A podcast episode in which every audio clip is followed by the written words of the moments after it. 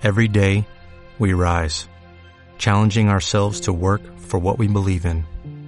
At U.S. Border Patrol, protecting our borders is more than a job, it's a calling.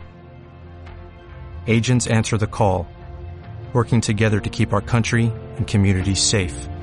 If you're ready for a new mission, join U.S. Border Patrol and go beyond. Learn more at cbp.gov/careers. Hola, muy buenas. Aunque no lo veamos tanto en televisión, el coronavirus llegó hace tiempo también a África. Por suerte, el tener una base de población más joven hace que el impacto aún no haya sido tan grave como en Europa. Eso sí, la pobreza de muchos países del continente hace que la crisis económica que allí se avecina no se pueda ni comparar con la española. Bienvenidos a un nuevo episodio de Simple Política.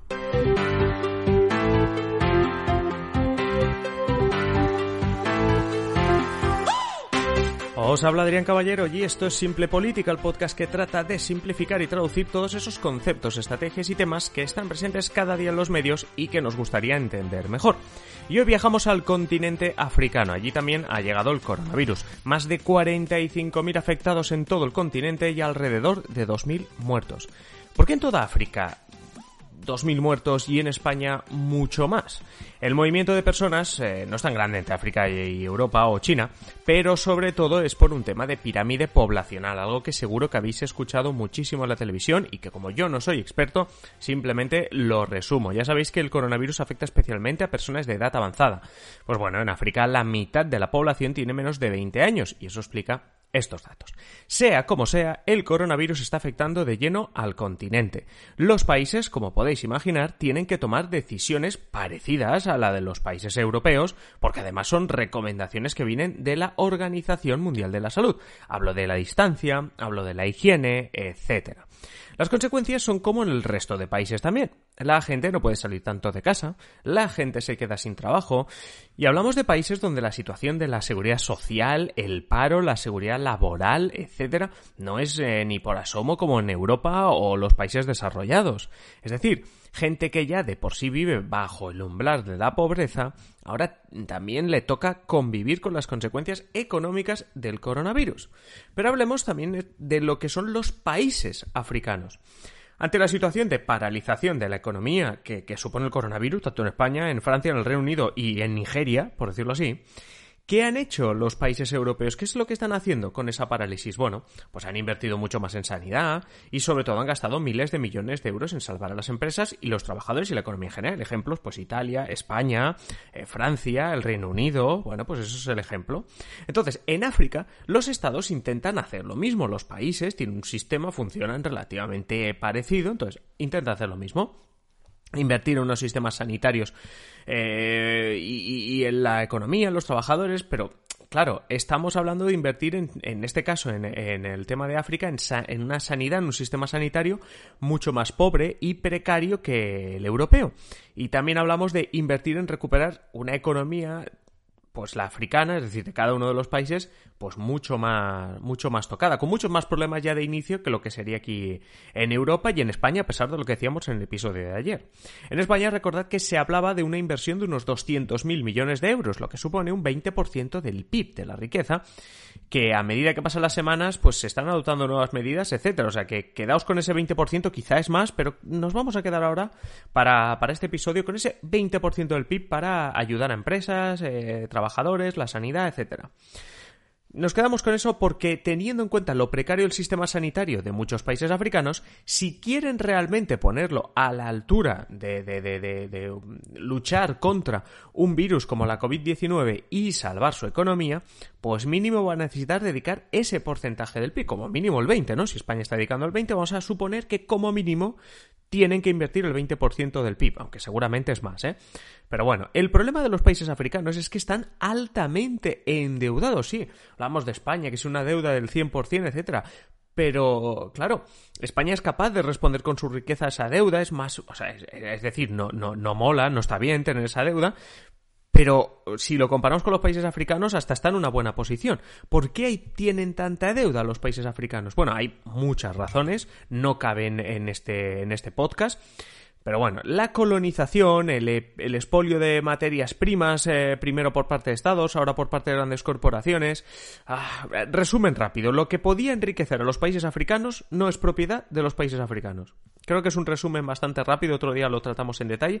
Ya sabéis, si queréis que hablemos más de África o queréis que toque más en detalle esto de la deuda africana, me dejáis un comentario en EUS diciendo, oye, pues habla de la deuda africana. O me escribís en adriancaballero.net para contactarme, decís, oye, pues muy bien y oye, habla de, la deuda africana. Y yo, encantado. Pero bueno, como resumen, aquello que podía hacer rico a los países africanos, pues básicamente no son propiedad de los países africanos.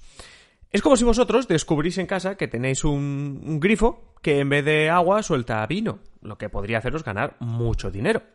Pero resulta que ese grifo es de mi propiedad, porque me lo disteis en propiedad a cambio de un préstamo que yo os hice hace un tiempo.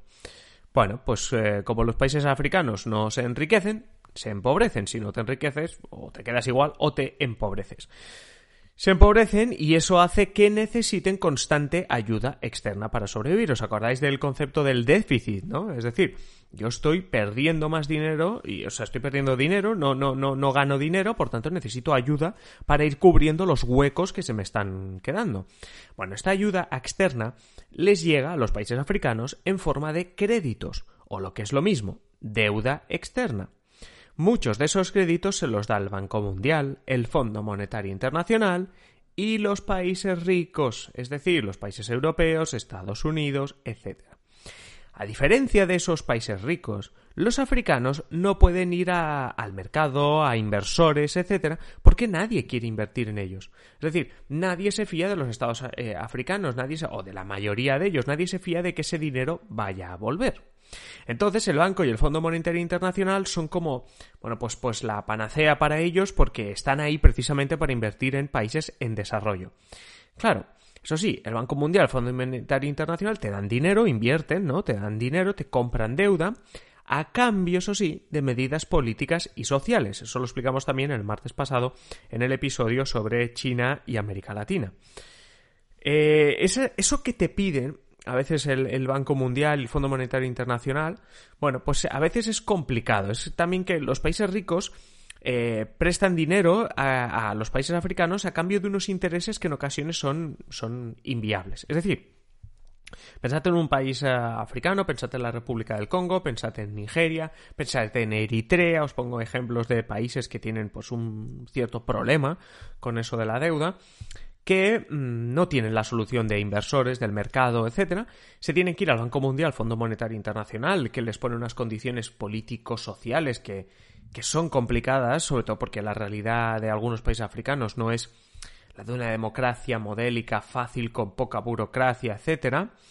Y, y, por un lado tenemos eso, pero es que cuando se van a pedir eh, dinero a países ricos, se van a pedirlo a España, se van a pedirlo a Alemania, al Reino Unido, Claro, les llega un crédito, les llega una compra de deuda, pero claro, a cambio de unos intereses que son inviables, que, se, que, que, no se van a poder cumplir. Entonces, los países de África se pasan casi más tiempo devolviendo intereses que otra cosa. Es como una deuda perpetua. Os doy un dato. Los países africanos invierten entre el 15 y el 30% de su PIB anual a pagar deuda. Recordad que España está apostando el 20% al tema del coronavirus. Es decir, España se gasta el 20% en tema de coronavirus. Un país africano medio se está gastando entre el 15 y el 30 solo, solo, en ir pagando deuda.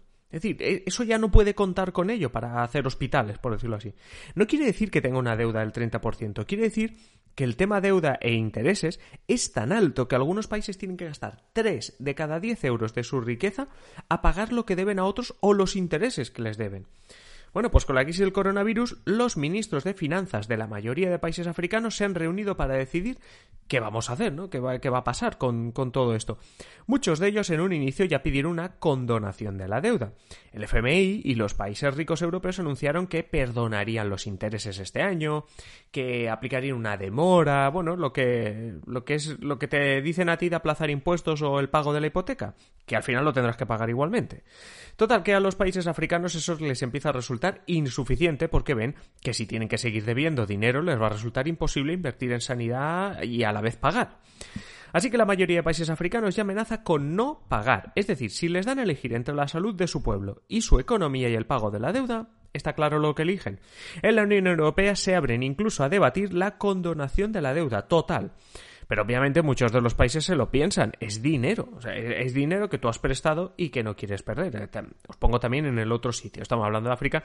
También hay que ponerse en el sitio del que prestó dinero y ahora no quiere perderlo. ¿Qué supondría no pagar? ¿Qué supone que un país diga, ah, pues mira, pues no pago? Bueno, para un país rico como España supondría un peligro porque generarías desconfianza, ya nadie te prestaría dinero. Es decir, eso que le pasa a los africanos de que no pueden ir al mercado, obviamente tú tampoco podrías ir porque no pagas. Los países a los que debes se enfadarían además contigo muchísimo, obviamente, incluso te pueden caer sanciones muy duras, en este caso, por ejemplo, de la Unión Europea. Por eso es muy difícil ver países desarrollados que se, que se declaren una clase de rebeldía ¿vale? Porque si no pagas tu deuda no puedes pedir prestado. Y en el episodio sobre deuda pública ya comentamos que todos los países siempre trabajan con un poco de deuda, un poco o mucho de deuda. Siempre hay deudas y necesitas que te presten para financiar grandes inversiones, ya no solo por endeudarte, sino por, eh, por el tema de grandes inversiones. Si las cosas te van mal, necesitarás la deuda también para sobrevivir, como te viene una crisis del coronavirus y la vas a necesitar. En el caso español o italiano, este tema del coronavirus, lo estamos viendo estos días. Ahora mete todo esto que he contado en un país africano. Un país que pierde control sobre su riqueza, es decir, que, no está, que, se lo han llevado grandes corporaciones, y que si además, si deja de pagar, perderá la inversión extranjera. Ni vendrán fábricas a tu país a dar trabajo, ni los países extranjeros te comprarán deuda. ¿Por qué? Porque si había una fábrica alemana que iba a, Nigeria, ya le va, el gobierno alemán va a decir, no, te voy a subir los impuestos, te voy a tal, no, no, Nigeria no nos paga, por tanto tu empresa no te puedes ir a Nigeria. Pero a pesar de todo esto, los, africanos se han cansado y están amenazando con no pagar. ¿Les saldrá bien? Bueno, lo iremos viendo, lo iremos comentando. Ya os he dicho que si queréis que hablemos más de África, solo tenéis que pedírmelo. Pero está claro que la única posibilidad de que así sea, de que les salga bien, es con un frente unido. Si unos pagasen, unos países pagasen y otros no, sería un desastre porque los estados perderían dinero un día para centrarse al día siguiente en los buenos chicos que han pagado. Entonces los que no han pagado se quedarían como en el ostracismo. Les funcionará, como digo, si van unidos. Además, este tipo de noticias son los que mueven a las ONGs y a la opinión pública. Es decir, los países africanos están hartos de pagar, solo tienen deudas y eso eh, está moviendo a las redes sociales en su favor. Por su parte, los estados tratarán también de decir la suya y convencer a la población de que esos países tienen una deuda legítima. Pero claro, en cuestión de imagen pública, pues obviamente los países africanos tienen mucho más a ganar, porque como hemos dicho antes, hay unas causas que no son precisamente culpa de los países africanos que originan la situación que ahora mismo sufren esos países. Eh, y, eso es cierto, ¿eh? es decir, la deuda de esos países africanos con Alemania, Países Bajos, el Banco Mundial, es real y legal, ¿eh? no digo que no. Pero claro, de nuevo sale el tema de cómo hemos llegado hasta aquí, y eso quizá ya es motivo para otro episodio. Y ya sabéis que si queréis que haya ese otro episodio, solo tenéis que dejarme un comentario en ebooks o contactar conmigo a través de adriancaballero.net barra contactar. Lo estáis haciendo muchos, me estáis pidiendo nuevos temas, me estoy organizando para que poco a poco veáis cómo voy incluyendo esos temas que me estáis pidiendo y por favor seguid pidiendo temas, por supuesto. Antes de acabar, como siempre, pediros que os suscribáis a Simple Política si no lo estáis en Spotify, ebooks, Apple Podcast, donde sea, en cualquier plataforma.